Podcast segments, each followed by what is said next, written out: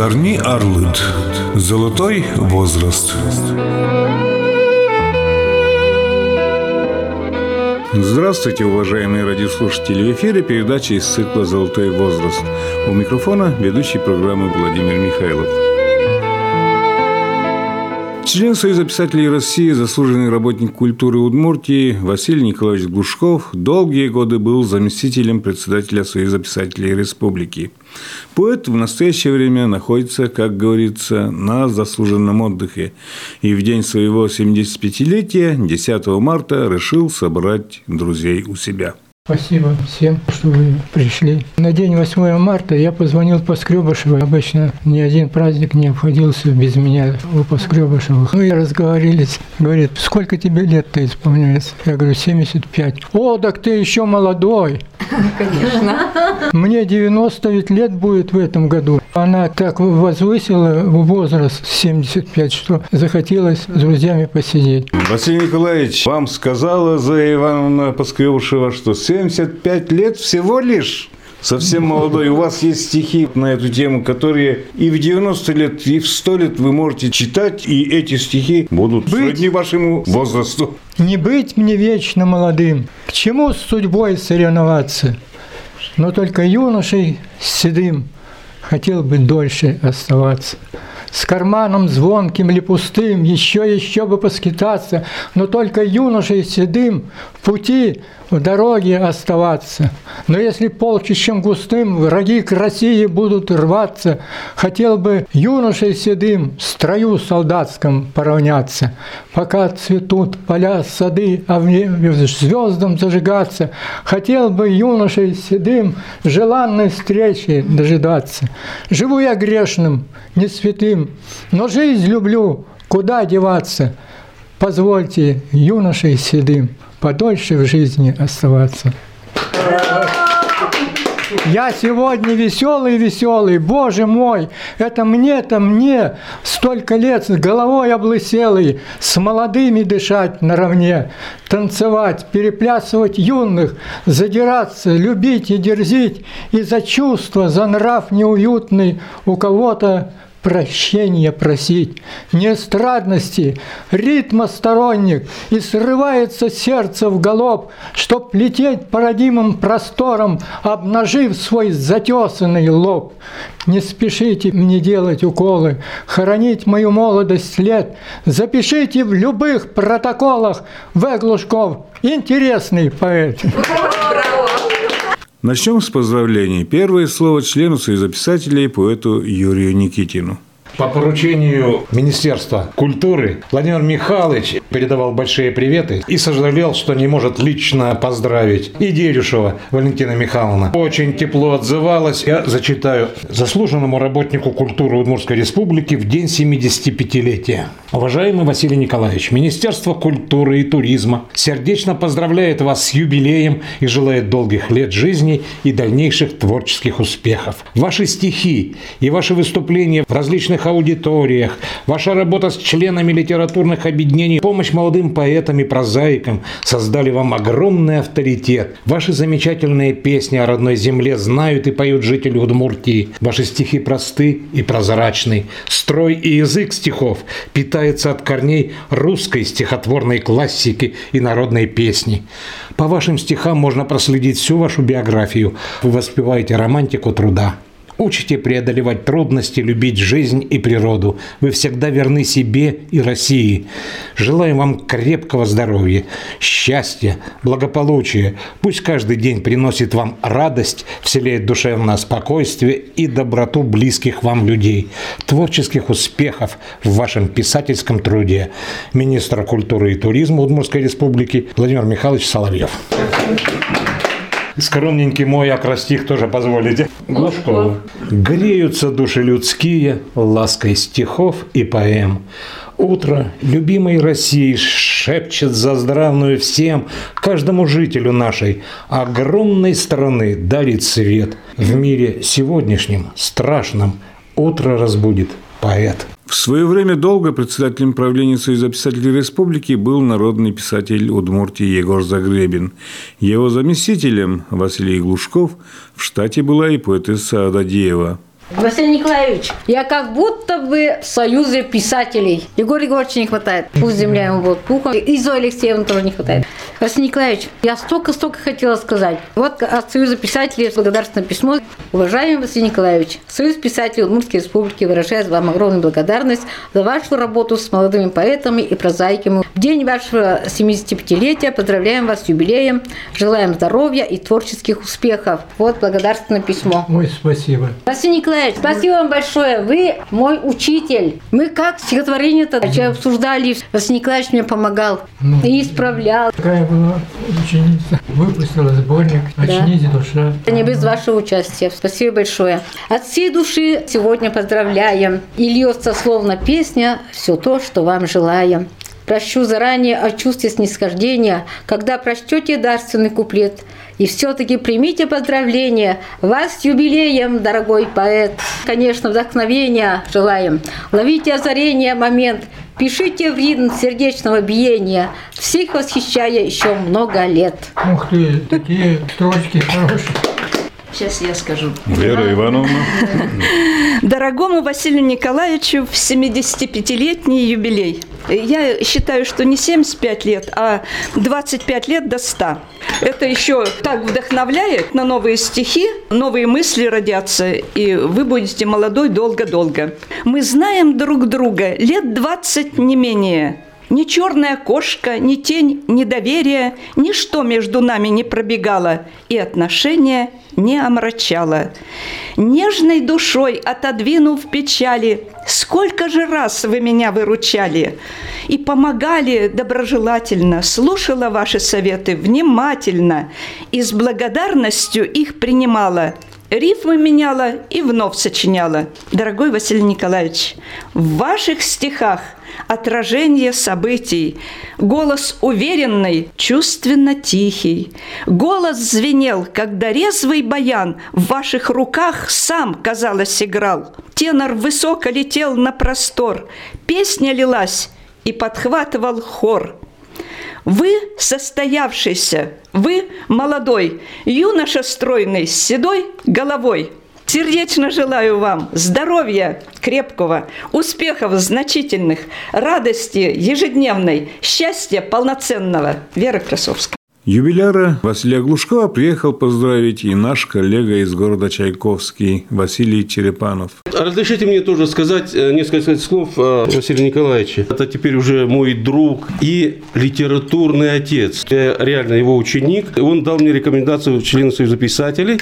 И мы приехали с ним в Москву. И Василий Николаевич с собой взял сборник стихов. И когда он показал сборник стихов Дорошенко, известному писателю, он посмотрел и сказал, срочно на сайт в Золотой фонд. Вот просто сразу, сходу. Вот было интересно, как его принимают. То есть принимает как поэта российского уровня. Сайт Золотой фонд, вот 30 стихотворений ушло. Дальше мы с Василием Николаевичем ехали, когда обратно, часов 12, он читал стихи любых поэтов на память, и он меня поразил памятью, памятью стихов и детских, и школьных, и поэтов российских, и признанных, и непризнанных.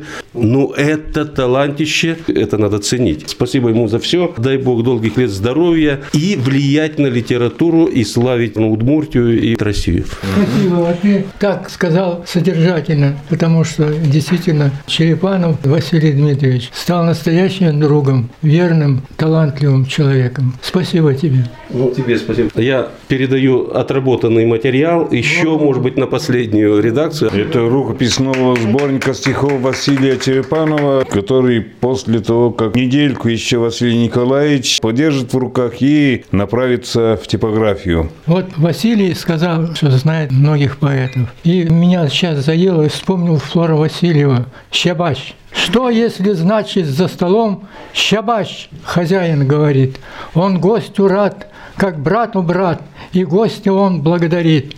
И если говорим «щабач», желаем гостю полный дом, жить, поживать и наживать свое добро своим трудом. И если говорим «щабач», ешь волю, пей ты не стыдясь, вино хмельное, но а квас мы на другой оставим раз. Щабач, гость дорогой, щабач. Слово заведующей отделом журнала «Кенеш» поэтессе Лидии Нянькиной. Я должна поблагодарить судьбу за то, что я познакомилась с таким интересным и, главное, хорошим человеком. Я работала тогда в редакции журнала «Инважо», и поскольку Союз писателей находился в этом же здании, то мы каждый день были в гостях у Василия Николаевича, и с большой любовью мы называли его по-удмуртски «Ваща Крыщи». Как бы это перевести? Конечно, немножко смак теряется. Ваща крыщидоры мы, а про Егора Егоровича мы говорили, дядя Идоры мы, к отцу пойдем.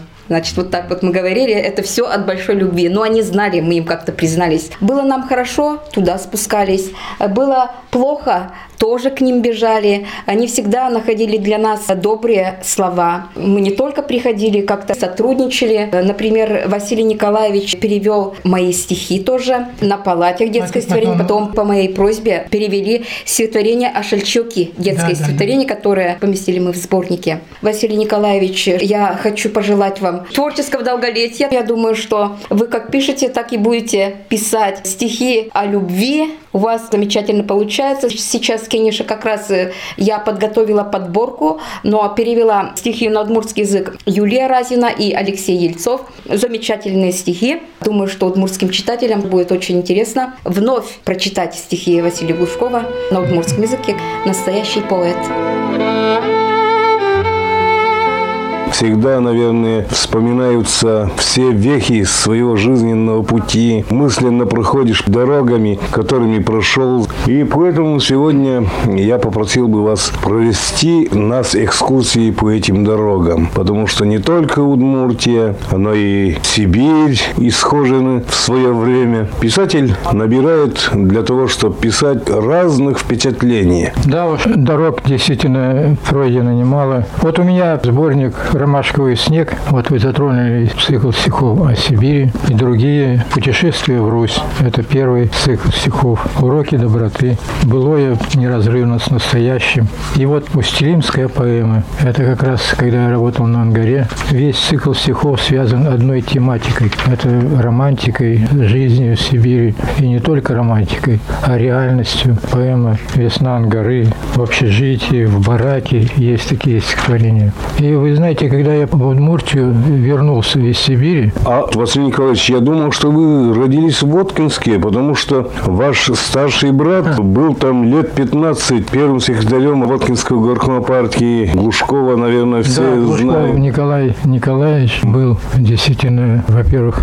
директором школы номер 10 имени Гагарина. Он ее строил, потом работал в Горано, а потом его избрали секретарем горкома партии. Поэтому 15 с лишним лет город Воткинск чувствовал его заботу о себе, и он неразрывно связан. К сожалению, ушел из жизни. Было единогласное решение установить доску мемориальную. И сейчас на улице Мира, в котором доме он жил, установлена эта доска. Мы сводные братья. Отец его привез меня из Сибири, когда находился в ссылке. В 1937 году его арестовали по абсолютно ложному обвинению, но потом в 1956 году реабилитировали после 20-го съезда. А родились вы? А родился я в деревне Новогеоргиевка, в километре, собственно, от Сибирского большого тракта, в деревушке 35 дворов, что ли, или 30, и родился. Поэтому край снегов моих сопучих, край лесов моих дремучих, милый край. Это написались такие стихи, когда-то в армии служил. Это я имел в виду в Сибири. Из Сибири вас привезли уже в Воткинск. В Воткинске да. вы школу закончили. Да, я благодарен, я люблю Воткинск, дорожу им, потому что у меня и мама здесь, и папа уже лежит в могилке. Вот поэтому я нет-нет бываю в Воткинске. А школа номер 17, я закончил эту школу, учился в девятом, десятом, участвовал в концертах в литературных. После школы вы же профессию выбрали не сразу в ну, Литинститут или на филфак? Да нет, нет. Тогда было время, что надо на производстве поработать, хрущевские времена такие. Поэтому я я пошел по стопам брата. Он тоже заканчивал ремесленное училище. Потом добровольцем уже ушел на фронт. Вернулся, к сожалению, с инвалидностью. Ранение в ногу. Колено не двинулось. Поэтому Воткинское училище, потом Воткинский завод, потом пединститут поступил в заочное отделение. И меня в армию забрали. И армия, опять это Сибирь? Нет, Нет. армия Марийской республики, зенитно-ракетный дивизион. Но оттуда пришлось служить в Пензе. Бывал в Казахстане на полигонах на испытании наших ракет.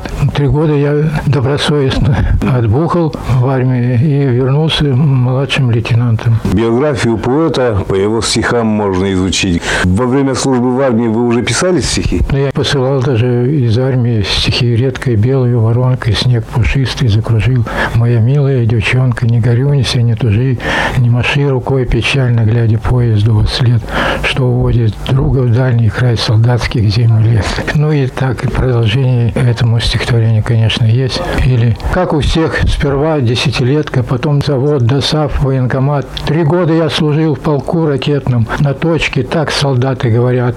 Мне повезло, сбивать врага учился, дежурство нес созвездия красы. Я в армии лишь тем и отличился, что мир берег от ядерной грозы. Мне повезло признаться, ну а где бы так научился тишину ценить? Три года я учился видеть небо, на цели ракеты точно наводить. Но вот стихи это не только ореол какой-то поэтичности. Это, ну, в частности, я к себе отношу, что отображение своей жизни, своего опыта жизни, своей любви, своих дорог, своих поисках, своих утрат, всего, чтобы не ложно было, не вымучено и не надумано, а как оно есть. Потому что реальность иногда краше, существеннее, чем просто какая-то поэтичность словесная. Ну вот, Устилимская поэма говорит, что вы в Сибирь попали снова. А, да, я после армии получилось так. После... Это что, романтика? Вы знаете, это не романтика. Хотелось что-то большего. Вот просто в городе Воткинске мне стало тесно в смысле каком-то поэтическом. Я поэтому поехал в город Чайковский, уже не я, а с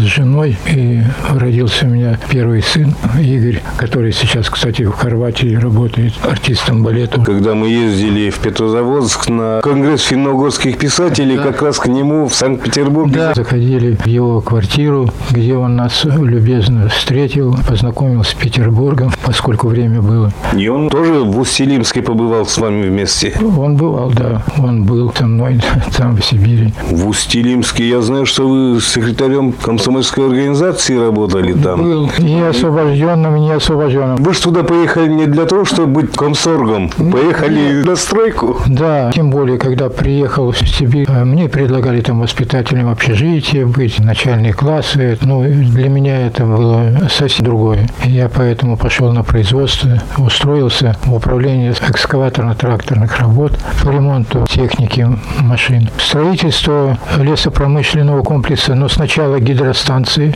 Устилимской гидростанции. Потом, после завершения, я захватил строительство лесопромышленного комплекса ЛПК, так называемого, и самого города Устилимска. Это же был поселок небольшой, строительный, в тайге. Потом вот стал сейчас достаточно экономически промышленный, известный центр. Сейчас стоит центр культуры этого края. Может быть, проиллюстрируем некоторыми строчками из этой пустилинской поэмы? Это для меня дорого, конечно.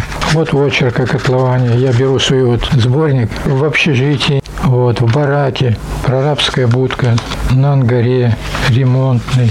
Это поэма, состоящая из отдельных стихов. Да, да, девчата устелимы, сосновое побережье. Ну, давайте. Сапоги и туфельки. Кстати, когда мне рекомендацию Герасим Степанович Иванцов давал. Для вступления в Союз писателей Союз России. писателей России, он очень по-доброму отнесся вот к этим стихам и даже привел их, что как просто и ясно было выражено вот в этом стихотворении «Сапоги и туфельки». Не шнуровать, не маяться. Я сапоги купил, Стаканы наполняются, шампанское кипит. Обновка в общежитии, предлога поискать. обувку уважительно на стол, не под кровать. Эх, новые кирзовые не сапоги, а клад, подметки модерновые со скрипом говорят. Весна бурлит ангарская, но что там грязь тайги? На радостях шампанское льем прямо в сапоги. Обмытый и обласканный, обул, охота петь, торопят парни. Васька, на танцы бы поспеть. Мы в клубе объявляемся, все девушки мои, их туфельки влюбляются, целуют сапоги. Есть «Рождение моря», вот крупное, ну, большое стихотворение. Вы знаете, прорабская будка, оно публиковалось и в журнале «Сибирь», и в московских изданиях. Вот прорабская будка. Ветрами продута, дождями умыта, в карьере, где рвут диабаз, прорабская будка стоит деловито, наследница из северных трасс. И летом, зимою, свободной избою, Погреться зайдут мужики, И пламя такое в печурке завоет, На стенках пылают жарки. Внутри ее пусто, всего-то богатство, Две лавки, бачок для воды, Но главное — крыша рабочего братства, И в банке живые цветы. Ну, конечно, и другие. Усилимская эпопея. Сколько Да. длилась ваша? Почти 10 лет, 9 с половиной. А почему решили вернуться сюда? Сын второй у меня, Максим, маленьким был, и стал не климат ему. Жена уехала с ним сначала. Ну, естественно, это обоюдное уже решение было, что надо уезжать. Это с одной стороны. Второе, какая-то поэтическая воля. Можно стать, было просто строителем. Но хотелось еще своего воздуха поэтического другого. Когда я там работал, мы переписывались с писателем Кулешовым. Вы еще по Чайковскому были? Да, мы с ним работали вместе. У меня милый друг был Борис Иродов, редактор газеты РТО в Воткинске. Я, кстати, ему посвятил «Я снова, снова, друг, тебя ищу. Мне тяжело, не то, чтоб даже грустно.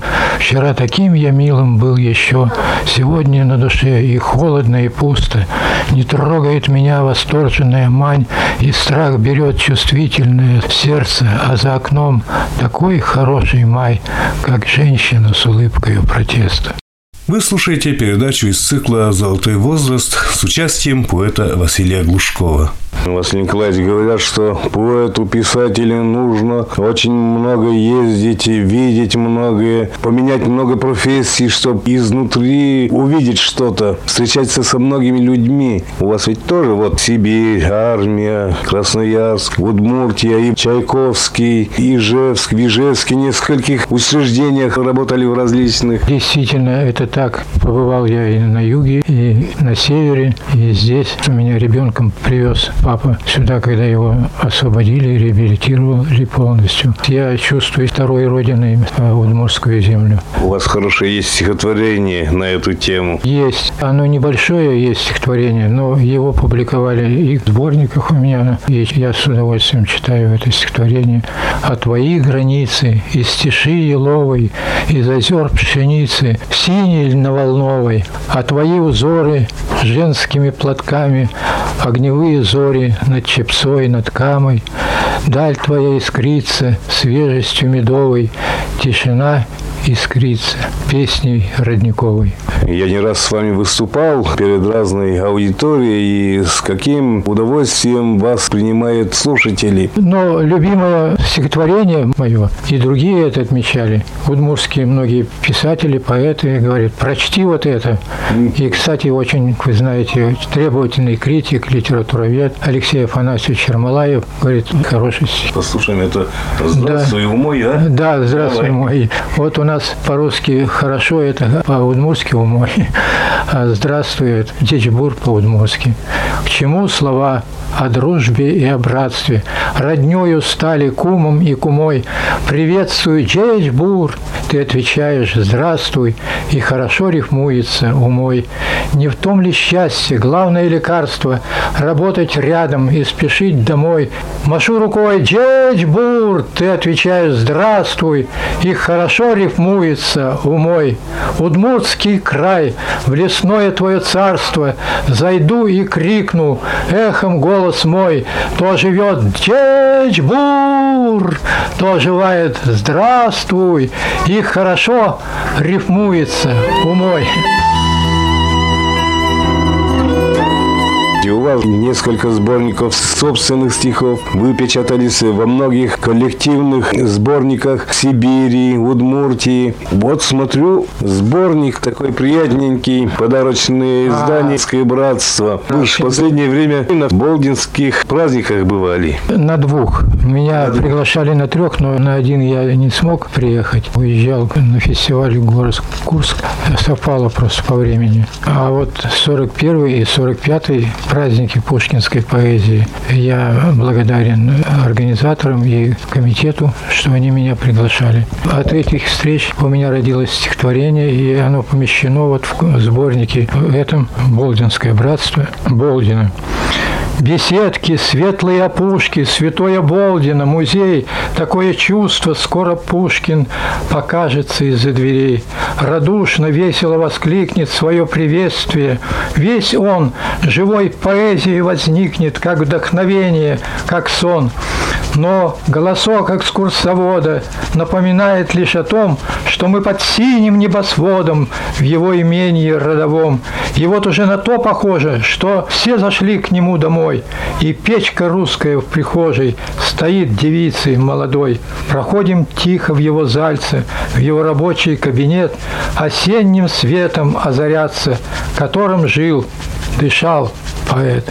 Да, как говорят, ни дня без срочки, это не просто действительно идешь, иногда не обязательно написалось, а ритмика поэтическая, как сердцебиение, что ли, оно присутствует, поэтому много каких-то посвящений, не то что поздравляю, желаю. Да-да-да. Посвящения есть альбомные, которые часто многие пишут, а есть посвящения, которые действительно уже художественное творение. Вот у меня попросила известная наша активная писательница Ольга Парфенова. Когда я прочитал стихи, кстати, осенью были, попросил, ну, посвяти мне. Я точно так же испытала это осеннее чувство. И я с удовольствием выключить радио, выключить взять телевизор, к окну подойти, осенний смотреть листопад и в миг ощутить, что ты светом каким-то пронизан, и мысли, как листья, мечтательно тоже летят, и воздух туманный, и влажная, с ветром прохлада, и то золотое, что не имеет цены, подобно любви, уходящие в вечность услада, так необычные в лоне обычного сны. А вот я, Дочка Вероника. мой любимый человечек, после праздника притихший зимней улицы денек украшают ребятишки, подают свой голосок. Да чего ж прелестно утро, если солнышко в окно, стало в комнате уютно и светло, и озорно, ярче отблеск новогодний, цвет на елочных шарах, свет искрится небосводный на рождественских снегах. Это было писано в рождественские каникулы в январе 2012 года. Но я бы хотел, сейчас что-то вы пробудили у меня поэтическую работу, мне хочется донести в разных аспектах жизненных. Вот я посвятил тоже полковнику МВД, члену писателей России Растину Нургаяновичу Запарову стихотворение. Называется оно «Мы». Настоящие, а не бывшие, и такими живем сейчас, свою родину долюбили в самый трудный, пожалуй, час. Мы, на правду глаза открывшие, удивились, как быт наш сер. Мы, до космоса воспарившие мощным именем СССР, облученные от Чернобыля и проверенные на Афган, похвалялись рабочими робами и палатками в дебрях БАМ. Комсомольцами убеленными мы с отцовской сединой в наших внуков, в детей влюбленные, продолжаемся их судьбой. Николаевич, вы не только стихи, но и музыку сочиняете, и свои стихи под баян поете. Я действительно забывался, Ян, по крайней мере, ну, раз в неделю или два в неделю я обязательно тренировал. Я не мог, чтобы не спеть, сыграть, не саккомпанировать. Но сейчас получил травму руки и баян практически не беру в руки. Вы самоучка хотя, или- в основном, да. Просто сын учился в музыкальной школе, а я где-то в девятом классе на гармошке научился играть здорово. И на всех свадьбах я в десятом и перед армией играл классно, конечно, на гармошке. А потом в армию ушел, я перешел на баян. И там руководил хором, как художественный руководитель солдатского ансамбля, хоры. У меня где-то вот альбом есть от командира полка с благодарностью за организацию художественной самодеятельности. Хотелось бы теперь и песню. Песню я боюсь даже взять баян, потому что давно не брал и решил перейти на гармошечку, а тут другие аккорды. Вот. Ты просила что-нибудь снежное, чтобы все как под Новый год. Ну, а где же я? Ну, а где же я? Столько сразу возьму снегов, Столько звезд отыщу лучистых И мерцающих инеем бух. Хочешь вместе за город помчимся, Охлаждая огонь наших Там на воле в объятии ветра, Где кочует клубится дым, Я тебя, как озябшую ветку, Подниму над сугробом крутым, И волнением душа озарится, По колено в снегу бредя, Зарифмую снежи на крестницы И метель сочиню для тебя Зарифмую снежи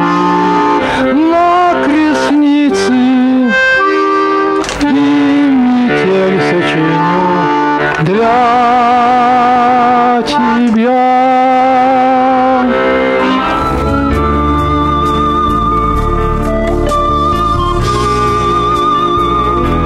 Василий Николаевич, вы же, кроме своих стихов, еще многих удмуртских поэтов перевели на русский язык. да. Семена Карпова отдельным сборником вышло, я знаю. Да, разговор у него и уже два сборника вышло. Действительно, мои переводы. Во время перевода вы на что больше уделяете внимание? А чтобы донести поэтический голос автора, то есть сущность его мысли, у меня иногда это получается успешно. Ритмику, а как известно, окончание удмуртских слов в конце, в этом бывает, Ударение. э, да, чтобы подчинить. Но как-то удается, удается, потому что это очень важно, сохранить ритмику, ну и, естественно, логическую связь и саму сущность настроения, мысли, чувства. Давайте одно-два переведенных на русский язык стихотворения Семена Карповича Карпова. Их тут не одно, Целый сборник, да. Ну, у него здесь и детские ведь, вот ветрята. А легко на воде ветерочком играть, словно танцем детей кружит водная гладь. Тут и линии всплеск, и рисунки круги, чудной буковки блеск, и волны завитки. Как ветренка ветрят, озорство ветерков, и скользят и парят, пруд колышет легко. Да тут выбирать нечего, карандаши, к примеру. Мои друзья карандаши домов рисуют этажи, полями тропочки ведут, над речкой солнышком встают, играют, радугой цветут. Очень цветом хороши у меня карандаши. И так далее. Но вы же и прозу переводите тоже. Егора Загребина. Да, Егору Егоровичу Загребину вышла книга «Лебеди моего детства». Тут достаточно моих переводов. А поэзию или прозу вам переводить? Проще, Нет. не проще не будем говорить, а приятнее. Приятнее мне, конечно, поэзию. Но другое дело, что трудностей хватает. Но самое главное – приятность, когда получилось. Приятно автор, когда может или глазами выразить, или чувством, или обнимет, или просто по плечу скажет, слушай, получилось ведь. Василий Николаевич, вы родились как раз после 8 марта, когда уже отпраздновали Международный женский день, и много женской поэзии вами переведено, удмуртской женской. Не говори, дорогой, я сам люблю этот праздник. Но действительно, часть, а может даже больше своей творческой натуры у меня связана с обращением к чувствам к женщине, к ее красоте, к ее изяществу. А больше того, тут и материнство, тут рождение человека, тут все. Поэтому у меня как-то сами откровенно рождаются иногда строки. Поэтому вот, вы знаете, наш классик Ашельчеки, но для меня это еще просто женщина. Вот Галина Романова, когда принесла подстрочники своего стихотворения, я перевел ее и хочу прочесть перевод. Давайте послушаем. Ашельчеки. Как просто ты сплела венок словами, он словно весь из скромных ошельчи, лугов зеленых на родимой каме, венок не слепляет лепестками, но все цветы, как искорки в ночи. С полей венок любовь свою плетала, чтоб красоту удмуртскую открыть, и грустно сердце билось, трепетало, и до небес людской мечтой летала, чтобы легко стихами говорить. Я твой венок на красном видном месте, в родном углу домашнем берегу. Не ангел он, не вдохновитель мести, но мой кумир, защитник моей чести. Я без него жить, мыслить не могу. Или вот Люба Тихонова написала стихотворение «Удмуртская женщина». Я ее перевел. На эти стихи уже положена музыка Екатерины Антоновой. И эта песня стала как бы гимном удмуртской женщине. Да. Давайте Вот, послушаем, да. как это звучит на русском. Вот. Кстати, она читала это в Москве, когда мы ездили на 450-летие присоединения Удмуртии к России. На каму реченьку твои глядят глаза, лицо всегда озарено улыбкой, твой взор нежней, чем дымки бирюза, умом чаруешь красотою пылкой, удмуртская женщина, полна всегда душевного тепла, любви огня, чувств радостного жара, ты словно солнце в синей, когда мгла, но и земна, степенно, как держава, удмуртская женщина. Крючок ли, спицы ли окажутся в руках, блистательное будет украшение, а голос твой, как песня родника, ты вся природы нашей отражение, удмуртская женщина. И то, что мир сегодня мы с детьми, так это твой подарок материнства, ты сила необъятная в час тьмы, очаг домашний, светлое единство, удмуртская женщина, полна всегда душевного тепла, любви огня, чувств радостного жара, ты словно солнце в синь, и когда мгла, но и земна, степенно, как держава, удмуртская женщина. Действительно, вот эти переводы, это близко мне совпали чувства, поэтому вот когда совпадают авторские чувства с переводчиком, это самое главное. А вот поскольку вы затронули тему Международного женского дня, или как мы называем праздника весны, у меня в сборнике «Ромашковый снег» есть целый цикл стихами вас живописать. Туда вошли стихи о любви, вот стихи о женщине, стихи чувственного плана такого.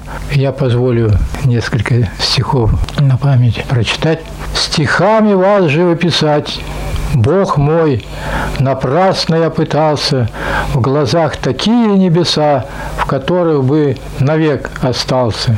Вы для меня по красоте, как сочетание тайных линий, живая муза на холсте и голос скрипки Паганини. Или Наверное, сам я виноват. Моя любовь живет неслышно, но разве солнце обвинят, что оно в ночь светить не вышло? Назад не в силах повернуть твое лицо, дыхание веет. Так беззащитно оттолкнуть одна рука твоя умеет. Василий Николаевич, когда записывались, то внучка Вероника, кто внук Данил, заглядывали. Ты очень любишь их, чувствуется, и посвящаешь им и стихи свои. Давай. А не только посвящаю, Владимир Пантелеевич. Вот в сборнике стихов «Ромашковый снег» есть стихотворение внуку. Он послужил для написания, когда совсем еще был в пеленках. День по-осеннему солнечно ласков. Желтые листья, сверкает капель. Я осторожно толкаю коляску. Внука фургончик, его колыбель. Вышел из дома прилично одетым, праздником жизни, с малышкой конверт. Стал я с его появлением дедом, в этом и праздник, и счастье секрет. Сразу на воздухе в сон поклонила, сразу на воздухе парень уснул. Тут же в коляску на личико мило солнечный свет свой полдень плеснул. После роддома с ним месяц прожили, Господи, радуюсь, дышит, сопит, строго забочусь, коляска пружинит, сколько без соски по времени спит, нежность, заботу, любовь проявляю, и невзначай потревожить боюсь, чуть что спешу, говорю, поправляю, спит, за судьбу его Богу молюсь. Когда сборник стихов составляли в Нижнем Новгороде, Болдинское братство, то тоже включили это стихотворение, даже попросили. Так что оно уже не только на нашей удмуртской земле известно, но и Нижегородской земле. Читал я и в других местах. На этом время, отведенное нашей программе, подошло к концу. В программе из цикла «Золотой возраст» мы познакомили вас с творческой биографией члена Союза писателей России, поэта Василия Глушкова. Передачу подготовили корреспондент Владимир Михайлов и звукорежиссер Татьяна Егорова. Всего доброго.